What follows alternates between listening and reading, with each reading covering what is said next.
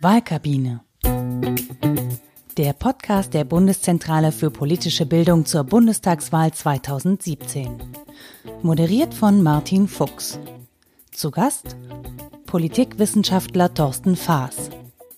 Unser Thema heute das deutsche Wahlsystem und mögliche Wahlrechtsreformen.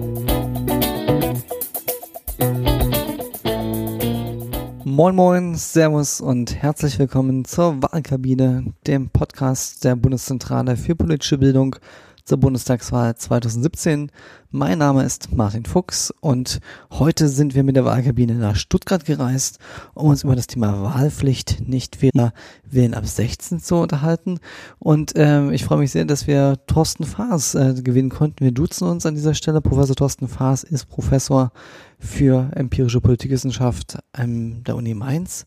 Und was mich besonders freut, er ist nicht nur eine Koryphäe in, zum Thema Wahlen und Wahlforschung und Wahlkampagnen, sondern er ist auch quasi Kollege, denn er hat seit ein paar Wochen auf diesem wunderbaren Vlog Was mit Wahlen.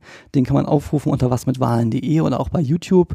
Und da schafft er es sehr, sehr gut, ähm, Theorie, Wissenschaft ähm, zu verbinden mit einer sehr äh, populären Erklärweise von Phänomenen. Und äh, ich oute mich hier mal als Fanboy. Auch ich schaue es immer sehr, sehr gerne. Du bist und, das also. und, und jeder, der hier angefixt ist von diesem Podcast, den würde ich empfehlen, danach, bevor, wenn ihr zu Ende gehört habt, das dann auch äh, sich anzuhören oder anzuschauen, besser gesagt, auf YouTube, auf wasmitwahlen.de. So, dann steigen wir am besten gleich mal ein mit mal vielleicht ganz grundlegenden Fragen, um so ein bisschen das Thema auch einzuordnen. Wahlpflicht. Ähm, wie viele Bürger in Deutschland sind eigentlich wahlberechtigt? Mhm. Also klar, wahlberechtigt, äh, deutsche Staatsbürgerschaft ist nötig, mindestens 18 Jahre alt und es sind in Deutschland etwa 60 Millionen Menschen, die jetzt bei einer Bundestagswahl, wie wir sie im September, am 24. September haben werden, die dann tatsächlich dort wahlberechtigt sein werden. Dann schaue ich mal in die Statistik in Deutschland. Wir haben ungefähr 82 Millionen Menschen. Was ist mit den anderen 22 Millionen? Wer ist das? Mhm. Ja, das sind einerseits natürlich Menschen zwischen 0 und 17 Jahren, ähm, äh, könnte man sagen, die äh, einfach noch nicht die Volljährigkeit, an die das, das Wahlrecht in Deutschland geknüpft ist, erreicht haben. Und wir haben natürlich viele Menschen mit nicht nur Migrationshintergrund, darunter sind ja auch viele mit deutscher Staatsbürgerschaft, aber eben auch viele Menschen, die in Deutschland leben, aber nicht die deutsche Staatsbürgerschaft haben und die haben eben bei einer Bundestagswahl nicht das Recht, hier ihre Stimme abzugeben. Kommunal- und Europawahlen ist es ein bisschen anders. Da dürfen zumindest die EU-Ausländer auch ihre Stimme abgeben. Aber bei einer Bundestagswahl ist es immer noch so mindestens 18 deutsche Staatsangehörigkeit und auf die anderen ähm, rund 20 Millionen trifft es eben nicht zu. Und werden diese Interessen im Bundestag vertreten? Das ist ja schon eine große Gruppe, auch die da fehlt. Ja, ähm, es gibt ja ähm, auch an beiden sozusagen Einschränkungen äh, durchaus Diskussionen. Wir reden immer wieder über ein Ausländerwahlrecht. Wir reden auch durchaus immer wieder über ein Kinderwahlrecht, über eine Absenkung des Wahlalters. Nicht zuletzt vor der, vor dem Hintergrund dessen, was du ansprichst, dass natürlich Politiker politische Entscheidungen in einer Demokratie ähm, auf das reagieren sollen, was am Wahltag als Input in das System reinkommt. Und es können natürlich nur die Stimmen der Wahlberechtigten sein.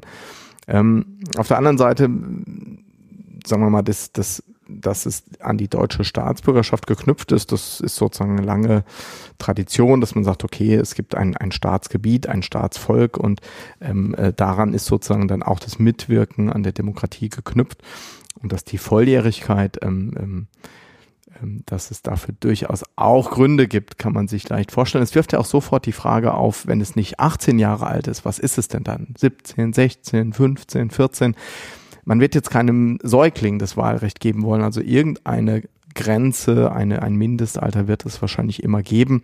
Und aktuell ist es bei Bundestagswahlen eben noch 18 mit dem Argument, auch ganz spannend, wenn man sich die Diskussion anguckt. Es gibt ja durchaus Parteien, die auch sich ein Wahlrecht mit 16 vorstellen können und die, die das nicht wollen, die verweisen eben immer auf die Volljährigkeit. Dass man sagt, okay, wir haben diese Institution, es gibt, mit 18 wird man eben volljährig, dann darf man bestimmte Dinge tun und auch das Wählen sollte eben an diese Schwelle geknüpft sein, äh, um es ich gebe das Argument jetzt nur so wieder, um es irgendwie nicht auch zu entwerten und zu sagen, okay, du darfst zwar wählen mit 16, aber andere Sachen, die darfst du erst machen, wenn du volljährig bist. Ähm, so ist das Argument ähm, für das Wahlalter mit 18. Okay, aber wenn man sich mal jetzt in, auf die Landtagswahlebene begibt, da sieht man ja schon, da gibt es einige Bundesländer, die sind wahrscheinlich dann anderer Meinung. Ähm, da wird jetzt schon das Wahlrecht auf 16 gesenkt mhm. und äh, auch auf Kommunalwahlebene mhm. gibt es das ja auch schon. Absolut. Und äh, das, das zeigt erstmal nur, dass das nicht in Stein gemeißelt ist, mhm. sondern dass, ähm, dass das einfach eine, eine Fixierung ist, für die man sich irgendwann mal entschieden hat. Es war ja auch nicht immer 18 bei Bundestagswahlen. Es gab ja auch Zeiten, da, da war es 21, weil auch die Volljährigkeit ähm, äh, damals noch an, ähm, an das Erreichen des 21. Lebens, äh, Lebensjahrs geknüpft war.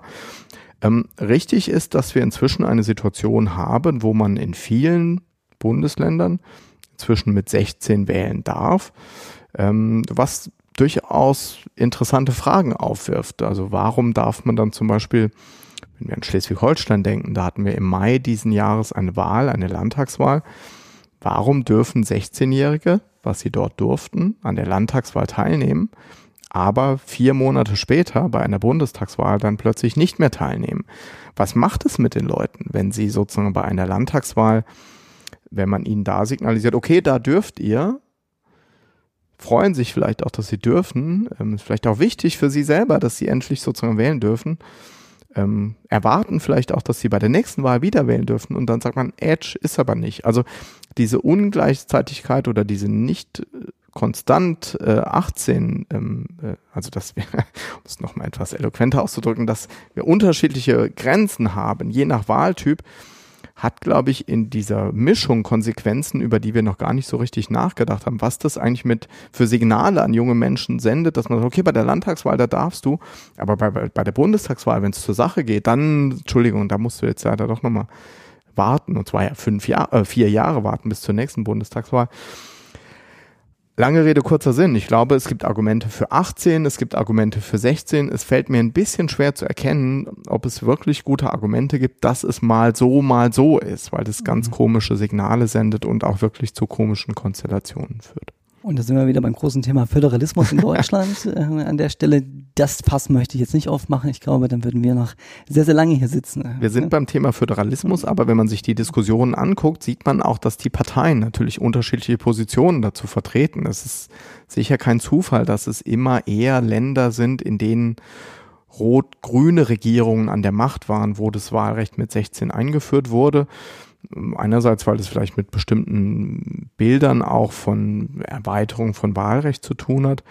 Vielleicht auch mit bestimmten vorsichtigen strategischen Überlegungen, weil man vermutet, dass 16-, 17-Jährige vielleicht eher links als rechts wählen, um es mal etwas platt zu formulieren.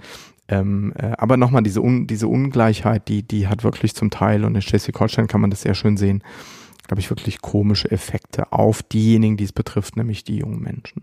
Effekte ist ein gutes Stichwort, Thorsten. Ähm, gibt es denn eigentlich Effekte negativ positiver Art auf die Wahlbeteiligung, wenn Leute mit 16 schon wählen dürfen? Das war wahrscheinlich auch die mhm. Hoffnung bei einigen mhm. dieser ähm, äh, Versuche auf Landesebene. Sieht man dann, dass Leute in diesem Alter mehr wählen oder dass die Wahlbeteiligung steigt? Da muss man zunächst mal tatsächlich eine wichtige Unterscheidung einführen. Also erstmal sind mehr Leute wahlberechtigt, nämlich die 16- und 17-Jährigen und wenn auch nur einige von denen von ihrem Wahlrecht Gebrauch machen, dann nimmt einfach die Zahl derer, die eine Stimme abgeben, zu. Das heißt, einfach mehr Leute nehmen am Wahlsonntag teil. Ähm, das heißt aber nicht, dass die Wahlbeteiligung, von der wir häufig reden, also bei der letzten Bundestagswahl 71,5 Prozent, dass dieser Anteil auch steigt. Im Gegenteil, man kann sogar vermuten, kann das auch zeigen, dass die Wahlbeteiligung bei jungen Menschen, und da schließen wir jetzt mal die 16-, 17-Jährigen mit ein, aber es betrifft auch die 18-, 19-, 20-, 21-Jährigen, die wählen einfach seltener als jetzt jemand, der 50, 60, 70 Jahre alt ist. So dass, also wenn, was passiert hier? Ich gebe einer Gruppe von Menschen das Wahlrecht, von der ich aber weiß oder zumindest mit guten Gründen erwarten kann, dass ihre Wahlbeteiligung unterdurchschnittlich ist. Und es hat in letzter Konsequenz zur Folge, dass die Wahlbeteiligung, es geben zwar mehr Menschen ihre Stimme ab, aber die Wahlbeteiligung kann trotzdem sinken und es tut sie auch moderat, weil wir müssen auch die Kirche im Dorf lassen an der Stelle. Ähm, 16-, 17-Jährige gibt es viele im Land, aber das ist eine sehr moderate Erweiterung der Wahlberechtigung Was Effekte betrifft, ist die Frage, was man als Referenzpunkt hier anlegt. Ähm, also okay, ich habe gerade gesagt, die Wahlberechtigung, die Wahlbeteiligung, Wahlbeteiligung bei jungen Menschen ist niedriger als bei älteren Menschen. Das ist übrigens auch nichts Neues. Da müssen wir jetzt gar nicht irgendwie auf die heutige Jugend schimpfen. Das Woran war immer das? so. Woran liegt das, Thorsten? Ja, ich glaube, das hat einfach was damit zu tun, dass wir erst so im Lauf der Zeit auch in bestimmte gesellschaftliche Strukturen reinwachsen, dass wir vielleicht auch stärker von politischen Entscheidungen betroffen sind, äh, dass wir sozusagen äh, plötzlich vielleicht erkennen, äh, Schule ist wichtig für meine Kinder und Bildungspolitik ist vielleicht auch wichtig. Also soziale Integration könnte man sehr abstrakt sagen. In diesen jungen Jahren sind Menschen auch noch sehr mobil, dann wählen sie mal hier, mal dort, könnten sie zumindest, aber da, da fehlt sozusagen auch so eine regionale Verankerung. Warum soll ich bei einer Landtagswahl wählen, wenn ich weiß, nächstes Jahr ziehe ich eh um oder so. Ne? Also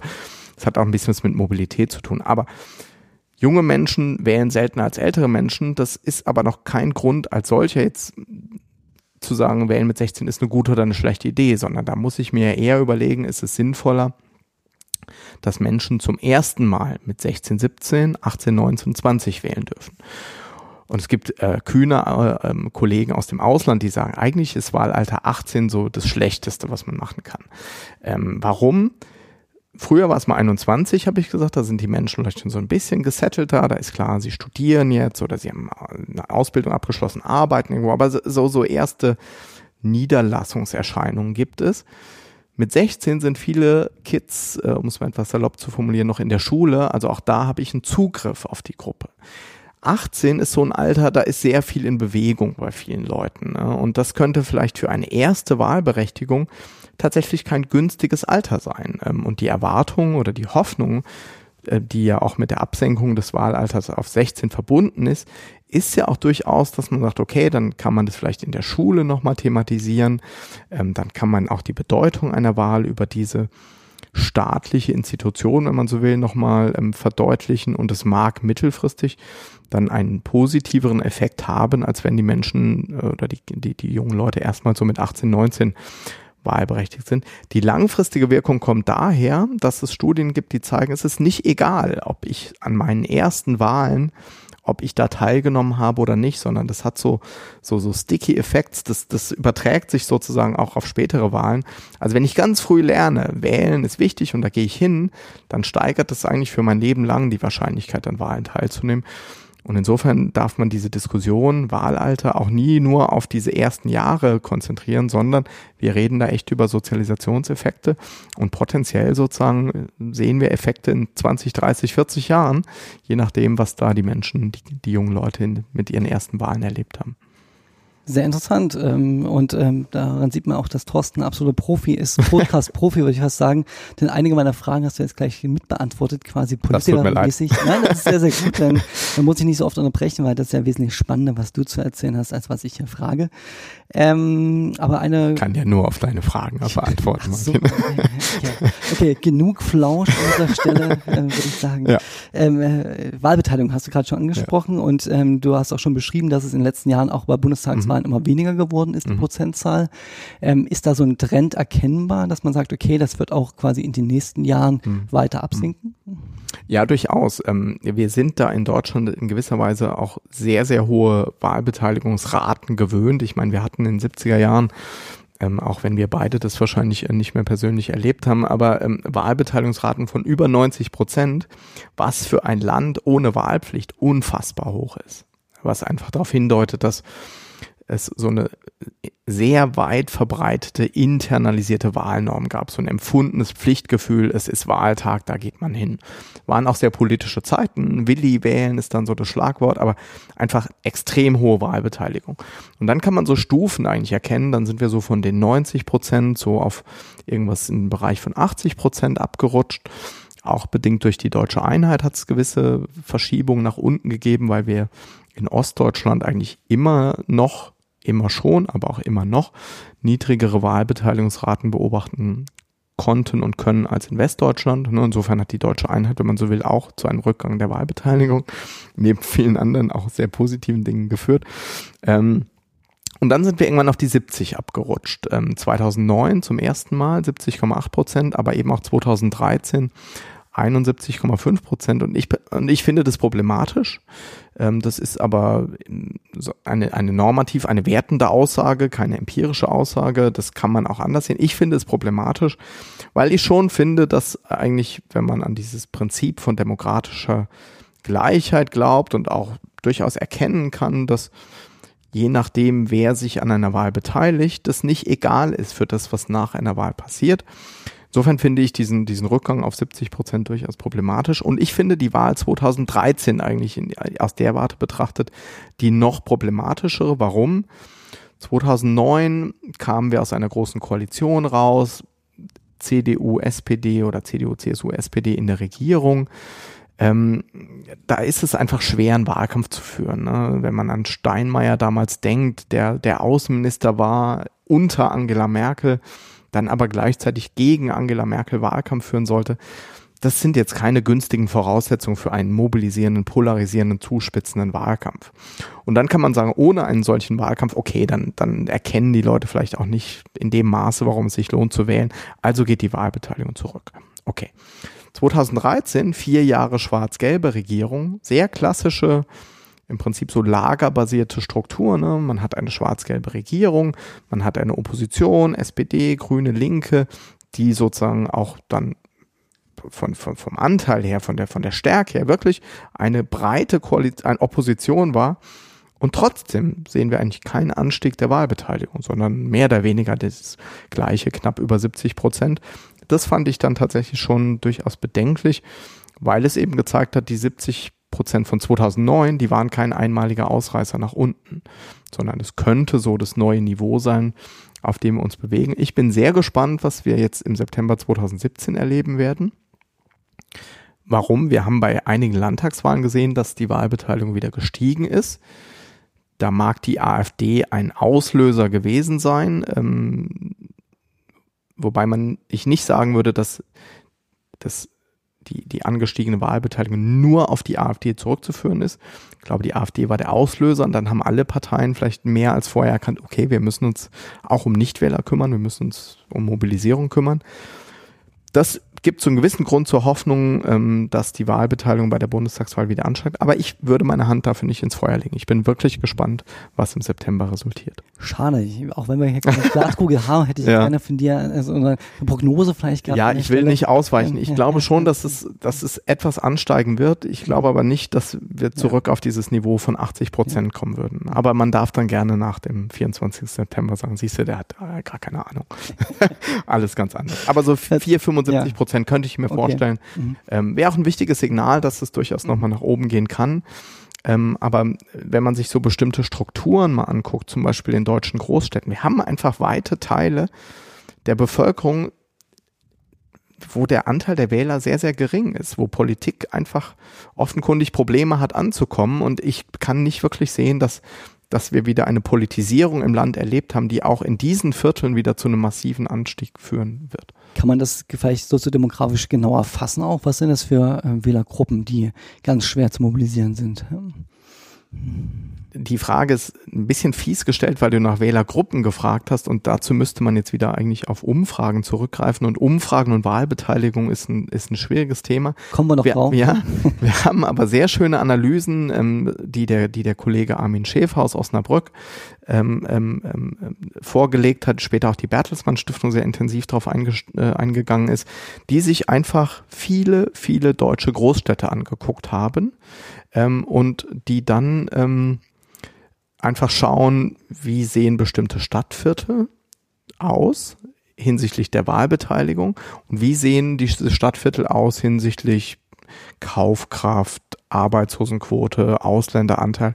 Und da kann man einfach sehr, sehr starke Zusammenhänge erkennen. Das heißt, wo wir viele Hartz-IV-Empfänger zählen können, da können wir wenige Wähler zählen und umgekehrt. Und das sind, das scheinen mir inzwischen so verfestigte Strukturen zu sein, dass ich gewisse Zweifel habe, ob man jetzt einfach durch die vier Jahre 2013, 2017 das einfach komplett umkrempelt kann und, und plötzlich die Wahlbeteiligung wieder auf 80, 90 Prozent heben kann. Das, das scheint mir einfach ein zu großer Sprung, der dazu nötig wäre. Und ich sehe nicht, wie man diese strukturellen Faktoren, die es offenkundig gibt, ähm, wie man die mal so eben wieder aufbrechen kann. Mein Sigmar Gabriel hat mal gesagt, als er noch Parteivorsitzender war, ähm, wir müssen als SPD, aber das gilt grundsätzlich für alle Parteien, ähm, hingehen, wo es stinkt. So hat er es sehr plastisch ausgedrückt. Ähm, und äh, signalisieren wollte er, glaube ich, damit, dass es eben Teile der Gesellschaft gibt, wo Politik einfach ja. kaum noch auftaucht. Mhm. Ähm, und ob da Politik inzwischen wieder angekommen ist, immerhin kommen wir auch aus einer großen Koalition, was jetzt Polarisierung, Mobilisierung nicht zuträglich ist, da, da bin ich nicht sicher. Okay. Ähm, wenn man sich das mal anschaut, wer auch, weil du hast vorhin angesprochen, die AfD, das war auch das, was ich beobachtet habe, dass natürlich dann auch ein großes äh, Feld der Nichtwähler auch die AfD mhm. gewählt haben, auch in andere Parteien, mhm. da, da gebe ich dir recht, das wurde dann ja so ein bisschen, hat dann zur Mobilisierung auch wiederum der Wählerschaft anderer Parteien zu, äh, beigetragen. Aber kann man der AfD da eigentlich eigentlich danken, weil sie ist auch, das war meine Beobachtung in, in MacPom zum Beispiel oder in Sachsen-Anhalt, mhm. dass sie eben dorthin gegangen sind, wo die Wähler seit 20 ja. Jahren keine Politiker mehr gesehen haben. Absolut. Also das, ähm, wir hatten ja auch schon vor der AfD ähm, durchaus ein überparteiliches ähm, Bemühen, auch von den politischen Stiftungen sehr stark vorangetrieben, sich um Wahlbeteiligung zu kümmern, nicht nur zu kümmern, sondern eigentlich Wahlbeteiligung zu steigern. Gab ja auch weitreichende Vorschläge, dass man den Wahltag auf Wahlwochen erweitert. Dann war von diesen Wahllokalen vor den Supermärkten die Rede, Briefwahl erleichtern. Ähm, bemerkenswerterweise hat diese Diskussion eigentlich ein Ende gefunden in dem Moment, in dem die AfD aufkam. Ähm, plötzlich, und, und warum?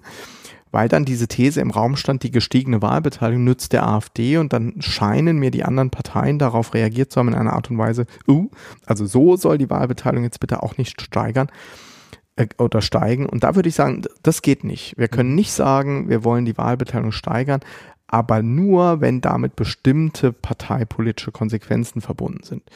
Ähm, der AfD ist es gelungen, ähm, bestimmte Wählerklientele wieder zu erreichen, Politik dorthin zu bringen, vielleicht mit zu einfachen Parolen, aber damit müssen sich dann die anderen Parteien sozusagen beschäftigen. Erst einmal gab es dadurch Wählerinnen, Wahlberechtigte, sollte ich sagen, die wieder in den wahlpolitischen Prozess einbezogen wurden, die wieder aktiviert wurden, mobilisiert wurden und ähm, dem kann man, und das, dem würde ich mich auch anschließen, aus dieser Perspektive betrachtet durchaus positive Aspekte ähm, abgewinnen. Und es ist dann, und das haben die anderen Parteien ja auch gemacht, ähm, Auftrag an die anderen Parteien, ähm, äh, sich dann irgendwie auch darum zu kümmern. Ich meine, das zeigt auch nochmal so ein bisschen, dass Nichtwähler, ähm, obwohl Nichtwähler und Protestwähler von ihren Profilen her an vielen Stellen ähnlich sind. Nichtwähler, die kann man relativ leicht ignorieren. Ne? Es gibt keine leeren Sitze am Ende im Bundestag, die die Nichtwähler repräsentieren.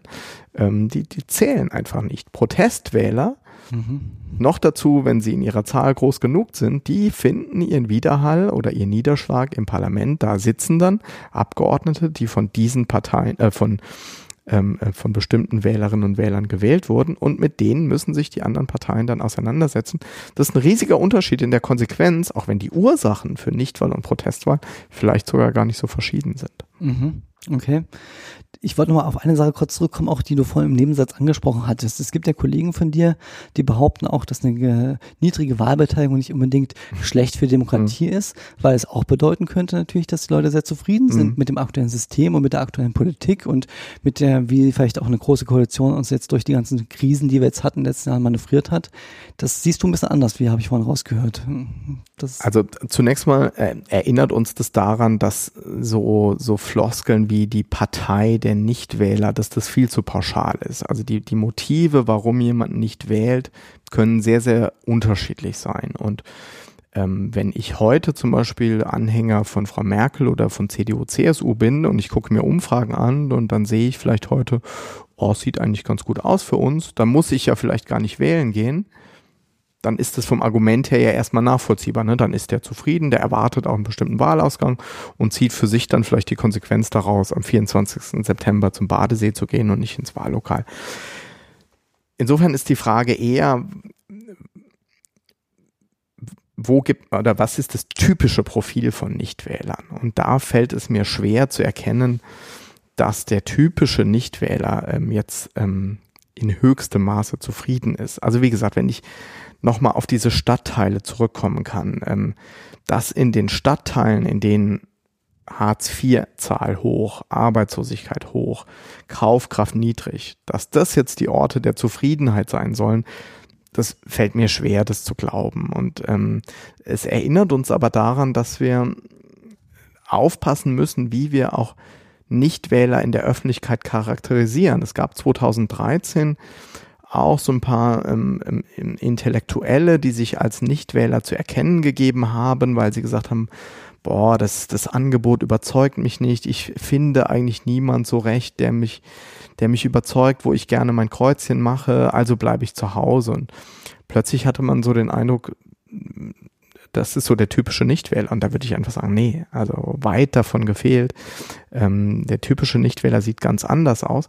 Aber wir wissen gar nicht so viel über die Nichtwähler, weil wir auch mit demoskopischen Umfragen Probleme haben, Nichtwähler zu erreichen. Ich meine, der Nichtwähler und die Nichtwählerin ganz genauso.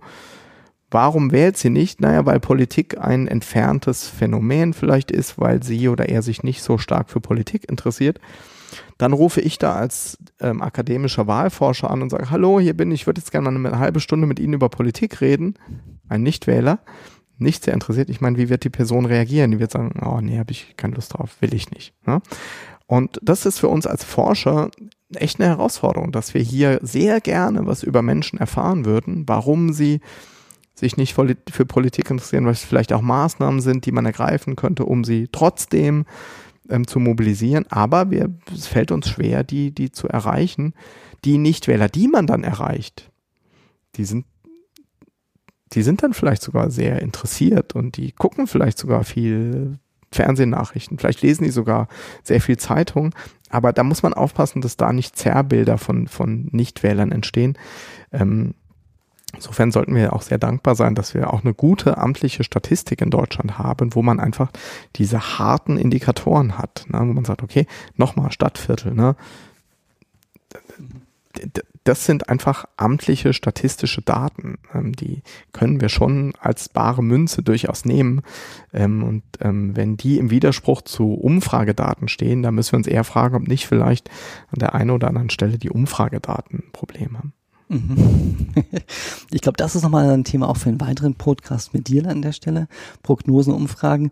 Ähm, ich habe ähm, gerade eben nochmal nachgedacht, auch mir fällt es auf, dass es extrem wenig Forschung zu Nichtwählern mhm. gibt, unter anderem wahrscheinlich mhm. auch zu den für, aus dir genannten Gründen auch natürlich.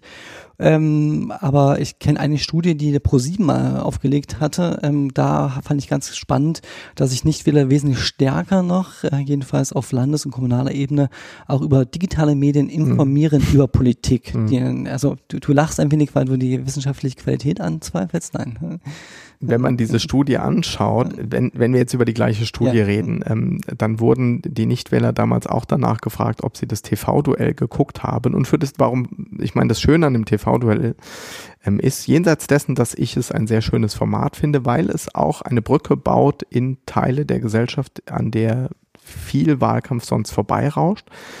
Aber laut dieser Studie haben, glaube ich, 40 Prozent der Nichtwähler das TV-Duell geschaut und das wäre mehr, ein höherer äh, sozusagen Zuschaueranteil, als es bei den Wählern der Fall gewesen ist. Und das ist eigentlich genau der Punkt, dass ich, dass hier, glaube ich, ein bestimmter Typus von Nichtwählern erreicht worden ist, mhm. aber ein bestimmter anderer Typus von, von Nichtwählern auch nicht erreicht worden ist. Insofern ähm, ähm, schmunzel ich so ein bisschen an der Stelle. Okay, ich verstehe. Aber trotzdem, also ich will jetzt den, den ähm, ich glaube, du wolltest ja auf Social Media hinaus, oder? Ähm, Muss nicht unbedingt sein, sondern das, das war jetzt, das hat mich nur überrascht an ja, der Stelle so. Ja. Aber trotzdem kann man natürlich sehr berechtigt fragen, ob nicht Social Media ähm, ähm, Brücken bauen kann, auch zu Nichtwählern. Ne? Im Prinzip reicht ja selbst wenn ich wirklich so eine, so eine, so eine Community oder eine, wenn ich, ne, wenn ich an Timelines von Nutzern denke, die eigentlich sehr politikfern ist. Ne, und für viele Menschen gibt es wenig Politik auf Facebook oder Twitter, wenn sie Twitter überhaupt nutzen. Aber trotzdem reicht ja im Prinzip ein Freund, Facebook-Freund, der ab und zu mal was Politisches postet, um, um da mal so einen Impuls auch in eigentlich unpolitische Netzwerke ähm, zu tragen. Und insofern gibt es schon begründete Hoffnungen, dass Facebook weil es eben eher ein, ein Netzwerk, eine Umgebung ist, das Menschen aus Unterhaltungsgründen nutzen. Aber wenn dann dort trotzdem mal so ungewollt, so kollateralmäßig ein bisschen Politik über den einen, den anderen Freund, der sich doch so ein bisschen für Politik interessiert, in die Timelines reingespült wird, dann ist, sind auch das erstmal wichtige Andockpunkte, die, die so erstmal bestimmte Brücken wieder bauen können. Ich glaube, der Facebook-Algorithmus arbeitet da vielleicht zuweilen so etwas dagegen, aber grundsätzlich kann man sich Mechanismen vorstellen, wie, wie, wie Facebook durchaus auch positive, weil politisierende ähm, ähm, Effekte haben kann. Das finde ich ein schönes Bild. Facebook und Social Media als Brücke wieder zu den Nichtwählern. Ähm, es gibt noch eine andere Brücke, die relativ fester Beton, glaube ich, ist an der Stelle, wenn man es vergleicht zu einer leichtfüßigen ähm, Schwebebrücke wie mhm. Facebook vielleicht. Das ist die Wahlpflicht. Mhm. Äh, gibt es ja auch mhm. europäische Länder, Nachbarländer mhm. sogar, wie in Belgien, da mhm. gibt es diese Wahlpflicht. Würdest du denken, dass das eine Chance wäre, um quasi auch diese Nichtwähler, die vielleicht sehr strukturell nicht wählen, mhm. dann auch zu bekommen als Wähler? Was ist eine also Erfahrung, oder? Erstmal hat sie Effekte, eine mhm. solche Wahlpflicht. Also es ist so eine Holzhammer-Methode, könnte man sagen. Ich zwinge Menschen an einer Wahl teilzunehmen und dann gibt es Leute, die sagen, ähm, ja, aber das schränkt in unzulässigem Maße ähm, ähm, das Prinzip der freien Wahl ein, weil freie Wahl auch einschließt, dass ich eben nicht wähle, dass ich zu Hause bleibe. Das ist erstmal richtig. Scheint mir aber letztlich ein Zielkonflikt zu sein, ne? dass man sagt, okay, wir haben auch das Prinzip von demokratischer Gleichheit und wenn durch ein solches Instrument wie Wahlpflicht sozusagen dieses, der geringe Eingriff oder die geringe Einschränkung der Freiheit äh, sozusagen aber abgewogen wird oder sogar überkompensiert wird dadurch, dass wir wieder ein Mehr an demokratischer Gleichheit haben, ich meine, das ist auch wieder eine normative Frage, die kann man so und so sehen. Ähm, aber das ist durchaus, durchaus ähm, bedenkenswert an der Stelle, würde, ähm, würde ich sagen. Ähm, ähm, ich finde vor allem, dass eine Diskussion über Wahlpflicht hilfreich wäre, weil sie eben bestimmte strategische Überlegungen, die man heute ohne Wahlpflicht anstellen kann. Ne? Asymmetrische Demobilisierung. Also ich nutze bewusst in meiner Wahlkampfstrategie ähm, auch Mobilisierungsüberlegungen. Ich, ich, ich mache es dem politischen Gegner schwerer, seine Anhänger zu mobilisieren, all diese Überlegungen, die, denen würde man so ein wenig den Boden unter den Füßen wegziehen, wenn einfach klar wäre, dass jeder wählt. Es wird nie jeder wählen, aber wenn zumindest jeder verpflichtet wäre, ähm, ähm, an einer Wahl teilzunehmen, und dann muss man natürlich auch sagen, also ähm, äh, wenn wir an etwas Steuern denken oder so, ne, ist, da haben wir auch kein Problem damit zu sagen, ähm, du musst Steuern zahlen. Also dass, dass wir von unseren Bürgerinnen und Bürgern, dass der Staat von seinen Bürgerinnen und Bürgern bestimmte Dinge verpflichtend einfordert. Wie gesagt, muss man nur mal auf seinen Steuerbescheid gucken, dann weiß man das.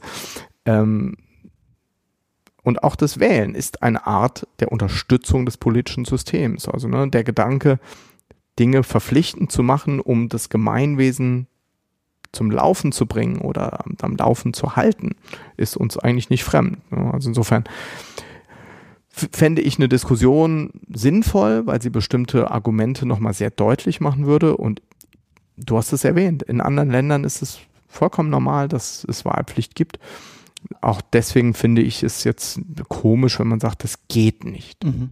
Aber auch in Belgien, wenn ich die Zahlen richtig noch im Blick habe, dann sind das ja auch nicht 100 Prozent, ja, wie zu DDR-Zeiten. Auch da gab es noch nicht mal 100 Prozent. Ja. Ähm, gab es immer ein paar Leute, die es nicht machen. Und da frage ich mich eigentlich auch ganz naiv, äh, vielleicht weil ich auch in Belgien noch nie gewählt habe und zu DDR-Zeiten noch nicht wählen durfte. Ähm, wie sanktioniert man eigentlich Menschen? Also wie schafft man es eigentlich, äh, Leute dann auf die Finger zu klopfen, wenn sie nicht wählen waren? Also bei Steuern ja. ist es relativ schwierig. Äh, das System funktioniert ja mal, mal, mal besser, ja. mal schlechter. Hm. Äh, du hast natürlich ähm, äh, jetzt den Finger in die Wunde gelegt, die, die sagen, es wäre, sagen wir mal, da muss der Staat, die Politik dann tatsächlich aufpassen, ne? wenn Leute sagen, ähm, ähm, wenn Leute unzufrieden mit der Politik sind ne, und sagen, ich, ich wähle nicht, weil ich kein Angebot finde, weil ich Politikern nicht vertraue, warum auch immer. Und dann kommt Politik daher und sagt, Edge, jetzt zwinge ich dich aber zu wählen und wenn du nicht wählst, dann musst du 50 Euro bezahlen. das kann natürlich auch sehr negative Konsequenzen haben. Ich, ich glaube auch nicht, dass der Impuls, also A, machen wir uns nichts vor. Ähm, eine Kollegin von mir hat mal gesagt, Wahlpflicht haben ist das eine, Wahlpflicht einführen ist was anderes. Und das stimmt auch.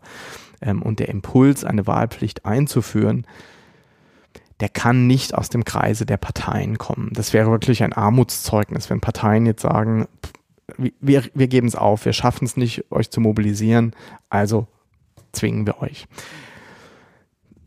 Du hast gesagt, du bist der Hamburger Wahlbeobachter. Hamburg hat ja ein, äh, sagen wir mal, sehr spezielles Wahlsystem, was über einen Volksentscheid ähm, zumindest mit angeschoben wurde. Also man könnte sich durchaus vorstellen, vorausgesetzt, wir haben vielleicht irgendwann mal, was noch ein ganz anderes Thema ist, aber direkt demokratische Verfahren auch auf Bundesebene, dass über so eine Schiene bestimmte Wahlrechtsreformen, vielleicht auch mal eine Wahlpflicht ähm, ähm, als Impuls in das politische System eingespeist würden ganz ehrlich, kurzfristig sehe ich das nicht. Deswegen ähm, äh, binde ich mich immer auch so ein wenig raus und sage, eine Diskussion darüber, die mhm. würde doch manches, glaube ich, offenlegen, was wir im Moment so stillschweigend akzeptieren, ähm, nicht zuletzt auch was Ungleichheiten in der Wahlbeteiligung betrifft. Mhm. Also das kann man schon mal an der Stelle aus dem Podcast rausziehen.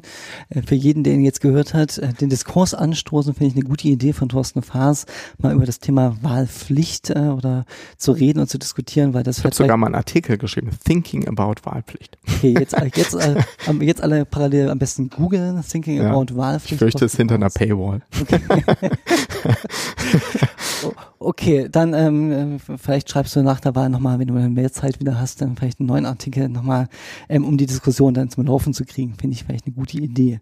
Ähm, äh, dann kommen wir vielleicht noch ganz kurz äh, am Ende nochmal zu den ganz grauen Balken, den wir am Ende des äh, Wahlsonntages immer sehen. Die sonstigen, die mhm. anderen Parteien, mhm. die kleinen Parteien. Ich habe jetzt gesehen, der Wahlleiter, Bundeswahlleiter hat jetzt wieder über 40 Parteien mhm. zugelassen, die jetzt natürlich Unterschriften abgeben müssen und mhm. zeigen, dass sie auch dann zur Wahl antreten.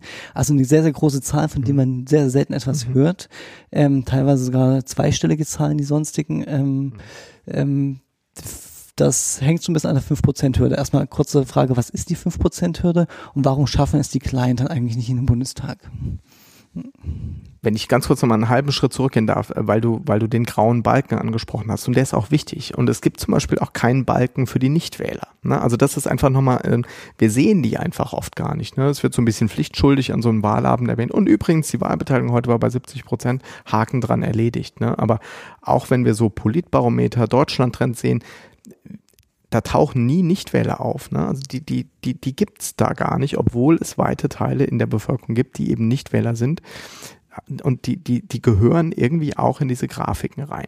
Jetzt hast du aber nach dem grauen Balken gefragt, die Nichtwähler, äh, ähm, die, die, die ich bin zu absorbiert gerade von Nichtwählern, äh, die Wähler der sonstigen Parteien. Ähm, unser Wahlrecht sieht vor, dass Parteien dann an der Verteilung der Sitze im Deutschen Bundestag teilnehmen oder dabei berücksichtigt werden, wenn sie mindestens bundesweit gesehen fünf Prozent der Zweitstimmen erhalten haben. Ähm, es gibt eine Ausnahme, wenn sie mindestens drei Direktmandate gewonnen haben, dann werden sie auch berücksichtigt, aber lassen wir das mal außen vor. Der Regelfall ist, ähm, wenn eine Partei fünf Prozent der Zweitstimmen bundesweit bekommt, dann wird sie bei der Verteilung der Sitze der Mandate im Deutschen Bundestag berücksichtigt. FDP 2013 4,8 Prozent, weniger als 5 Prozent, deswegen aktuell keine FDP-Abgeordneten zum ersten Mal in der Nachkriegsgeschichte im Deutschen Bundestag vertreten. Auch hier haben wir es mit einem Zielkonflikt zu tun. Ähm, die, was gegeneinander abgewogen werden muss, ist einerseits eben, dass die kleinen Parteien, von denen du gesprochen hast, von denen es sehr, sehr viele gibt, ähm, die vielleicht ein Prozent, ein halbes Prozent, ähm, teilweise auch noch weniger, also teilweise reden wir wirklich von wenigen Stimmen, aber trotzdem, dass diese Stimmen im Deutschen Bundestag keine Repräsentanz finden und damit auch die Wählerinnen und Wähler, die, die diese Parteien gewählt haben, nicht im Deutschen Bundestag repräsentiert werden. Das spricht gegen die 5%-Hürde, ganz klar. Wir haben hier eine Ungleichheit zwischen Parteien. Das Argument für die 5%-Hürde ist, dass äh, wir ansonsten ähm, ähm, Probleme bekommen würden, stabile Regierungen zu bilden. Ich sage das deswegen gerade so etwas zögerlich, weil Regierungsbildungsprozesse in Deutschland ohnehin schon mal einfacher waren, als sie das heute sind. Und es hat nicht zuletzt damit zu tun, dass eine Partei, nämlich die AfD, es geschafft hat, über die 5%-Hürde zu kommen. Dadurch habe ich jetzt buntere, wenn man so will, oder gemischtere Parlamente. Und damit ist es für bestimmte Koalitionen schwieriger, sozusagen mit dieser Koalition eben eine Mehrheit, mehr als 50 Prozent der Sitze zu bekommen. Wenn jetzt noch viele kleinere Parteien zusätzlich auch in, in den Parlamenten vertreten wären, dann würde es einfach immer schwieriger werden, ähm, Koalitionen zu bilden. Also das ist tatsächlich ein schwieriger Zielkonflikt. Man sieht es auch daran, dass bei Europawahlen ähm, ähm, die 5%-Hürde nicht mehr gilt. Da hat das Verfassungsgericht entschieden, das Europaparlament, das mit den Europawahlen gewählt wird, trägt letztlich keine europäische Regierung. Also greift dieses ganze Stabilitätsargument, ich brauche stabile Mehrheiten im Parlament, um eine Regierung zu tragen, das greift nicht. Also überwiegt das Gleichheitsargument zwischen den Parteien, also kann es keine, keine Sperrklausel geben. Ähm, kann man so argumentieren. Ähm, insgesamt würde ich sagen, haben wir eigentlich mit der 5%-Hürde und auch einer etwas konzentrierteren Zahl von Parteien vier, fünf, sechs Parteien, je nachdem, keine schlechten Erfahrungen gemacht. Ähm, ich will jetzt nicht zurückgehen nach Weimar, wo man sagt, das zersplitterte Parteiensystem in Weimar hat auch zu gewissen Instabilitäten geführt, aber auch politische Diskurse mit 40 Parteien zu führen, ist, ist schwer vorstellbar. Also Angebot auf jeden Fall, aber ähm, wir müssen einfach gucken, dass es die, die, den Stellenwert, den Politik für viele Menschen hat, ähm, der ist nicht sonderlich hoch. Und ich glaube, viele Menschen im Land haben so, so natürlich eine politische Orientierung und kennen sich auch sehr gut aus, haben auch Bauchgefühl, wem sie vertrauen können und wem nicht. Aber dass sie sich jetzt detailliert über 15, 20 Parteien informieren, ich glaube, da stößt man einfach auch an Grenzen.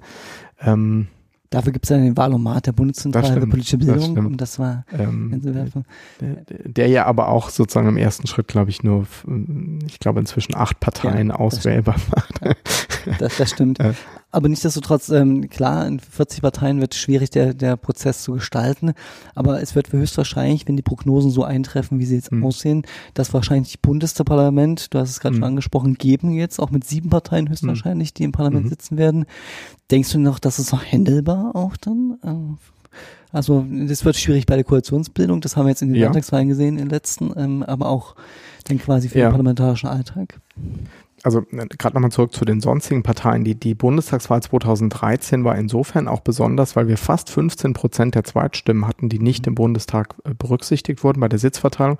Das lag aber ganz stark daran, dass die FDP mit 4,8 und die AfD mit 4,7 wirklich sehr knapp an der 5-Prozent-Hürde gescheitert sind. Und Stand heute würden es diese beiden Parteien schaffen, in den Deutschen Bundestag zu kommen, sodass der Anteil der sonstigen Parteien, die nicht im Bundestag berücksichtigt werden, doch mit großer Wahrscheinlichkeit dieses Mal wieder deutlich geringer sein wird.